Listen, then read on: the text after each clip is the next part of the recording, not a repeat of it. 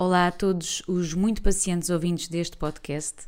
O meu nome é Joana Martins e este é o primeiro episódio da terceira temporada deste podcast, o podcast do Só Que Não.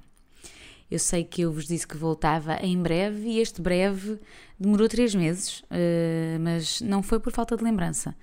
Eu juro-vos que gravei vários episódios antes de decidir publicar este mas eh, como vocês sabem, ou alguns de vocês sabem, eu trabalho também com outros conteúdos relacionados com o Festival da Canção e o Festival da Canção é a loucura e portanto tive que dispensar algum tempo a fazer conteúdos mais relacionados com o entretenimento. Uh, Desculpem-me a minha ausência, mas aqui estou uh, novamente para vos falar um bocadinho. Hoje é dia 10 de março e passaram dois dias sobre o Dia Internacional da Mulher e não quero regressar a esse dia uh, e tampouco partilhei coisas sobre o Dia da Mulher nas minhas redes sociais durante esse dia. Não deixei de ver foi as partilhas dos outros e isso fez-me fez pensar. Houve muita gente a partilhar coisas sobre o Dia da Mulher, houve muitas empresas a fazerem alguns, uh, algumas ações de promoção deste Dia da Mulher, mas eu achei que este meu Dia da Mulher era uma coisa um bocadinho mais introspectiva e menos uh, indignada. Sei que houve algumas empresas, uh, como por exemplo Lidl, que geralmente tem uma comunicação ótima sobre uma série de coisas, que hum, meteram os pés nesta comemoração. Ou meteram os pés, ou que não, não fizeram a comunicação como se calhar Uh, algumas pessoas acham que, que, deve ser feita neste Dia Internacional da Mulher.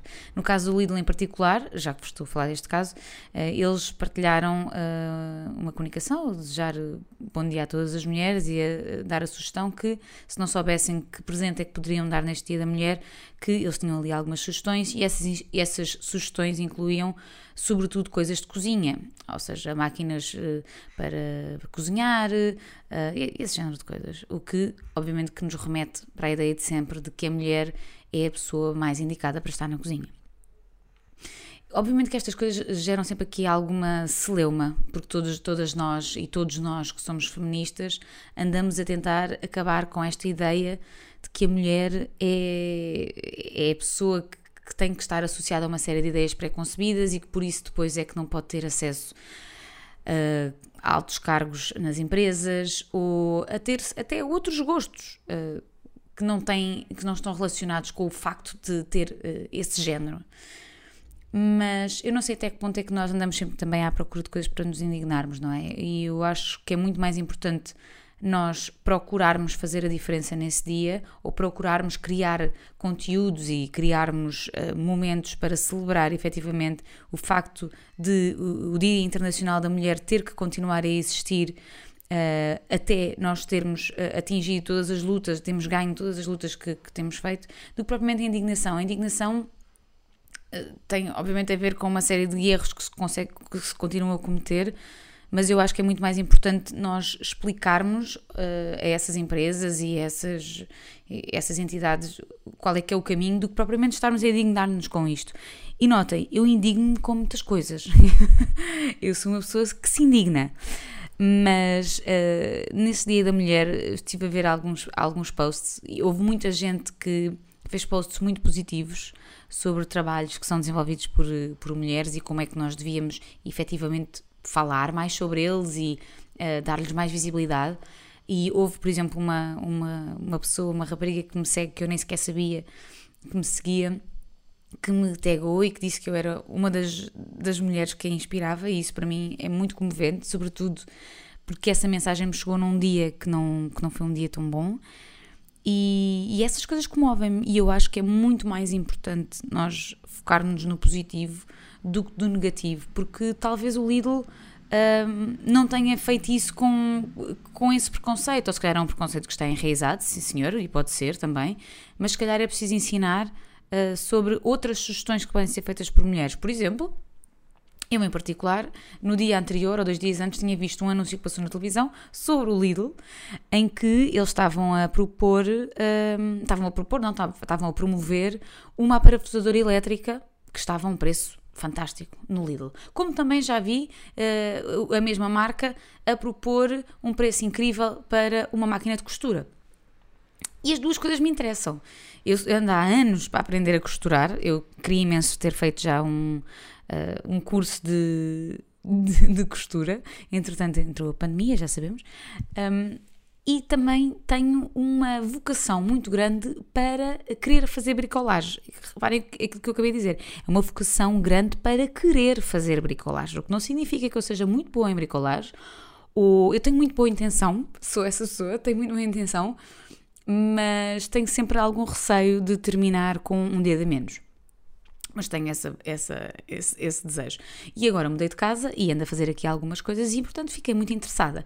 Obviamente que quando as pessoas estão a fazer este género de comunicações para o Dia da Mulher em particular, uh, nem sempre se lembram que uma mesma mulher pode gostar de máquinas de costura e pode gostar também de parafusadoras elétricas.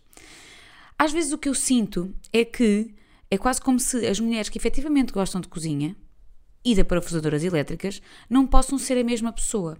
O Lidl podia sim uh, fazer uma comunicação sobre coisas da cozinha para mulheres que gostam de cozinha e também sobre parafusadoras elétricas. O problema é que parece que uma que a mesma mulher não pode ter estas duas duas dois gostos, não é? E até que ponto é que a sociedade também agora permite que as mulheres gostam, gostam de cozinha gostem desta comunicação em particular? Se calhar há mulheres que efetivamente gostavam muito de ter um robô de cozinha novo e o Lidl fez essa sugestão e se calhar os maridos podem oferecer isso. Mas até que ponto é que agora os maridos também se sentem à vontade para oferecer uma coisa destas, quando têm mulheres feministas? Então isto cria aqui uma, uma série de, de pensamentos na, na, na, minha, na minha cabeça sobre todas as vezes que as empresas metem os pés e todas as vezes em que nós, as pessoas feministas, uh, acabamos por limitar até o modo, o modo de viver de todas as pessoas que se identificam com aquilo que foi pré-definido para o género eh, da pessoa eh, de que estamos a falar.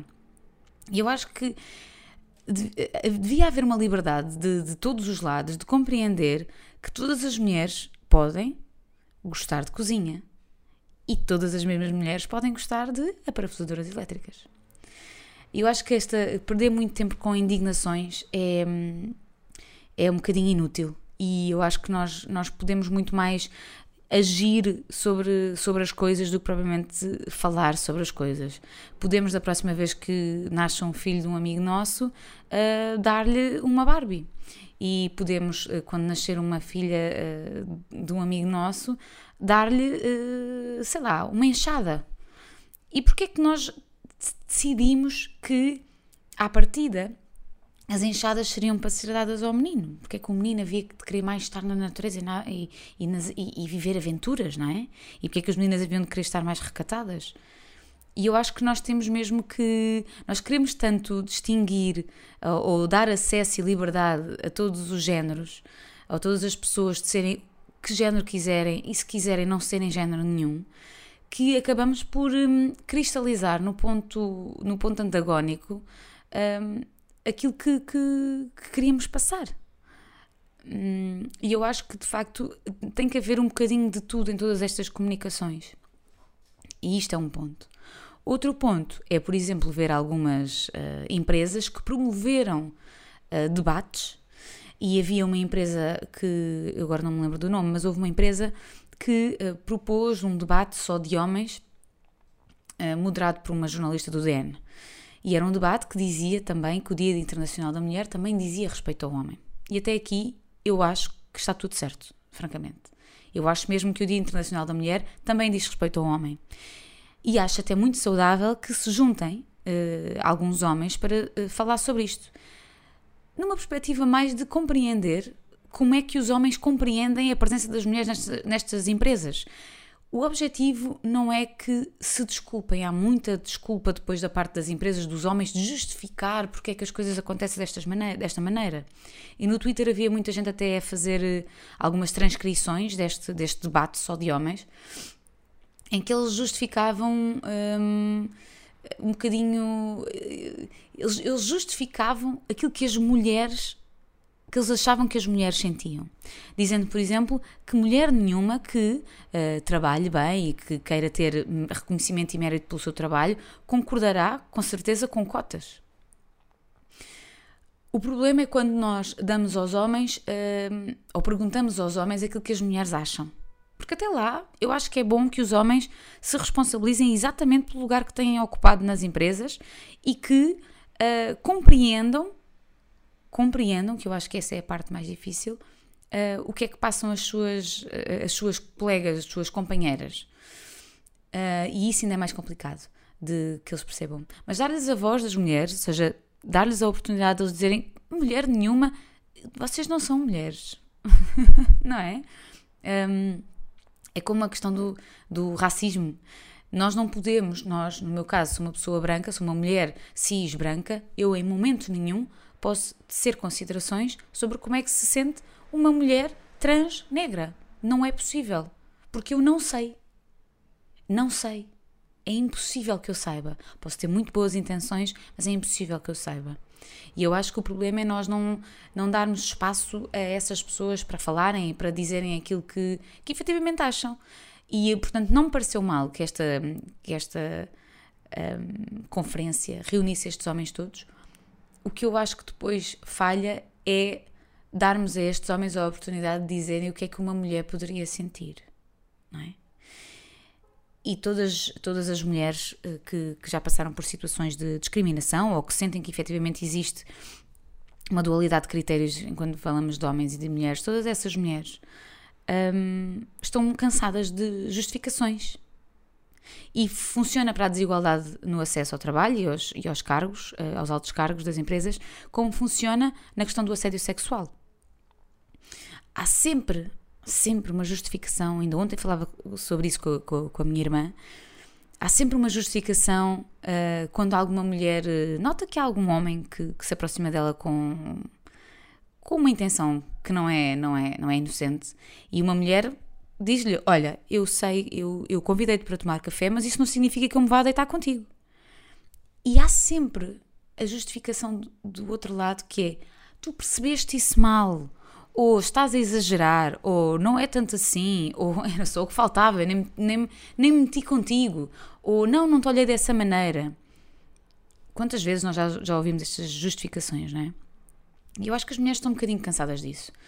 E, portanto, dar espaço numa conferência destas para que os homens se desculpem não me parece, uh, não me parece o ângulo certo. Haver uma moderadora mulher que, que permite estas, estas justificações não, não me parece muito justo. Devia, devia haver sim mais mulheres uh, a falarem sobre aquilo que as mulheres querem e, e, e, aquilo que elas sentem nas empresas. E depois há muitas, há muitas mulheres também, não podemos deixar de nos lembrar disto, há muitas mulheres que, que estão em altos cargos nas empresas e que defendem as empresas. Porque às vezes a experiência delas foi uma eh, num milhão. Uh, não é? E portanto elas dizem: não, não, eu sou diretora e a minha empresa sempre me tratou desta e daquela maneira. E o problema não é nós uh, avaliarmos só do nosso ponto de vista, é nós não. não porque esse é o, é o ponto de vista que nós temos, mas é nós não perdemos tempo para avaliar o ponto de vista de pessoas que são parecidas connosco, semelhantes a nós. Nós temos o nosso exemplo, mas nós podemos sempre olhar à nossa volta e avaliar aquilo que os outros que são semelhantes a nós passam e que por acaso não nos aconteceu a nós. Eu, eu ultimamente lembro-me imenso de um, de um mime que, que, que andou aí pela internet, quando foi a altura de, do George Floyd, que, que dizia: First they came for, for the Jews, and I didn't care because I wasn't a Jew. Primeiro eles vieram pelos judeus, e eu não quis saber porque eu não era judeu. Then they came for, for the blacks, and I didn't care because I wasn't black. E eu lembro-me imensas vezes deste mime, porque é isto que acontece. Todos nós andamos sempre a defender-nos. Defendemos-nos. Parece que é, é, só, é só essa a nossa, a nossa obrigação. Eu defendo aqueles que são iguais a mim. E quando eles não são iguais a mim. E às vezes o que acontece nas empresas e nas empresas que têm mulheres à frente de alguns cargos e que elas dizem: não, não, esta empresa deu-me sempre condições. É qual foi o momento em que tu paraste só de olhar para o teu exemplo e olhaste para pessoas que são pessoas que são semelhantes a ti porque os judeus não são só judeus e as pessoas uh, negras não são só pessoas negras, são pessoas. Para além de pessoas negras, são mulheres negras, não é? Uh, há, nós temos muitas características para além dessa única. E portanto é um bocadinho compreender Uh, que é, ok, se calhar eu sou uma mulher, sou bem sucedida nesta empresa, esta empresa tratou-me sempre bem, então e o que é que ela faz às outras mulheres desta mesma empresa que um, não tiveram a sorte de ter, por exemplo, alguém que as encaminhou, que não tiveram a sorte de ter os estudos todos que eu tenho para chegar aqui, mas que têm igual mérito. E é um bocadinho esse, esse processo que às vezes eu acho que falta. Há muitas mulheres a defenderem empresas porque essas empresas as defenderam a elas em particular.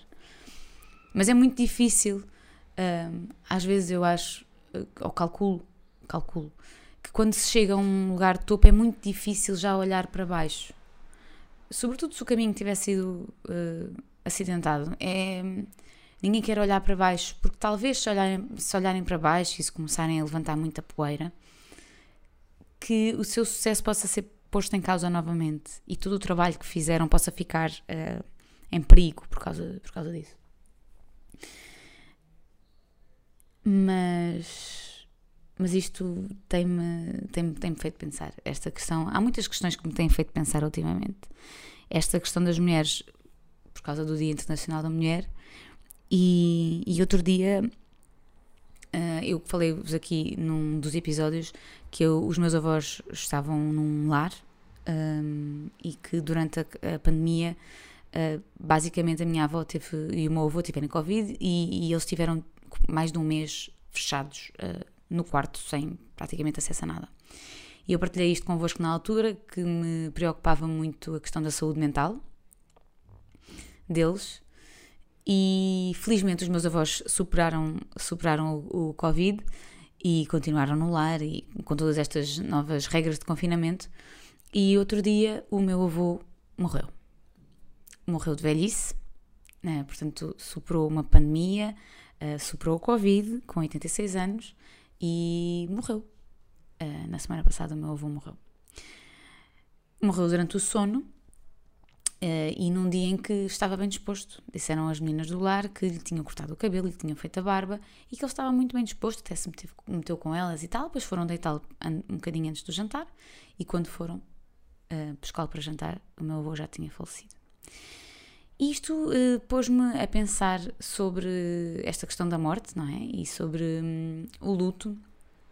E nós tivemos a sorte, uh, e isto é mesmo uma sorte, é um privilégio, que o meu avô tenha que o meu avô tenha morrido de velhice e que não tenha morrido de covid, porque assim pudemos ir ao velório do meu avô sem um caixão selado e as pessoas foram lá e prestaram a sua homenagem. E daí no dia a seguir seguimos para, para, o, para o funeral e o meu avô foi sepultado na terra onde ele nasceu porque era assim que ele queria e nós tivemos esse privilégio. E isto fez-me pensar sobre, sobre as questões da morte, obviamente, porque agora uh, muita gente não, não está a ter a sorte que a minha família teve de poder despedir-se das suas pessoas e nós tivemos essa sorte. E o que é que fica quando nós não conseguimos despedir-nos das nossas pessoas? E às vezes nem é, nem é que nós tenhamos até essa proximidade toda com aquela pessoa, mas nós desejamos que, se aquela pessoa fez tudo aquilo que ela queria em vida, não poder dar-lhe aquilo que ela queria na morte é uma grande frustração. E as pessoas que estão a morrer de Covid estão a ser enterradas, uh, ou melhor, estão a ser uh, veladas em, colchões, em caixões selados e estão a ser cremadas uh, para prevenir que, que, que, se espalhe. Ou pelo menos, so I've heard. É? Eu ouvi que isto que é assim, desta maneira. Mas caixões, caixões selados, isso é certo. E como é que nós nos despedimos de uma pessoa? Notem, o meu avô estava no lar, nós não podíamos ir vê-los, não é? De vez em quando uma pessoa da família podia ir lá uma vez por semana e tirava uma fotografia ou fazia uma videochamada ou um vídeo, mas quer dizer, eu deixei de ver os meus avós, não é? Em carne e osso. E portanto, se o meu avô tivesse morrido de Covid, então eu nunca mais teria visto o meu avô. Assim eu tive a oportunidade de ir, de estar no velório e de ver o meu avô. Uh, isto fez-me pensar também esta questão do ter que ver, não é? Há muitas pessoas, eu estava a reparar nisto enquanto estava no velório, há muitas pessoas que fazem questão de chegar e levantar os paninhos que estão por cima do corpo da pessoa que está a ser velada e de ver a pessoa, de ver o corpo da pessoa. Isto é uma coisa muito, muito pessoal de cada um de nós. Há pessoas que precisam mesmo de ver, de dizer aquele, quase aquele adeus físico, é a última vez que vão ver aquela pessoa. Eu não cheguei a nenhuma conclusão acerca de mim própria, na verdade. Um, de, dos meus avós, este uh, meu avô era, era um homem muito uh, rude, de, é, dizer-se rude do campo, era mesmo um homem rude do campo, era mesmo, era muito rigoroso, nunca falou de amor, meu avô nunca foi uma pessoa amorosa, meu avô nunca se, nunca, nunca cuidou de nós com gentileza, com cuidado, essa foi sempre a minha avó, meu avô não, meu avô era uma pessoa que se levantava de manhã, que ia para o campo e que quando e ele viveu em Lisboa grande parte da vida, uh, mas tinha uma, uma, casa que tinha uma horta e ele ia sempre fazer as coisas da horta dele, uh, trabalhou na, na, construção civil enquanto, enquanto era novo. Portanto, sempre foi uma pessoa muito rude. Portanto, não é a pessoa com quem eu tenho uma relação afet, afetiva mais, mais forte.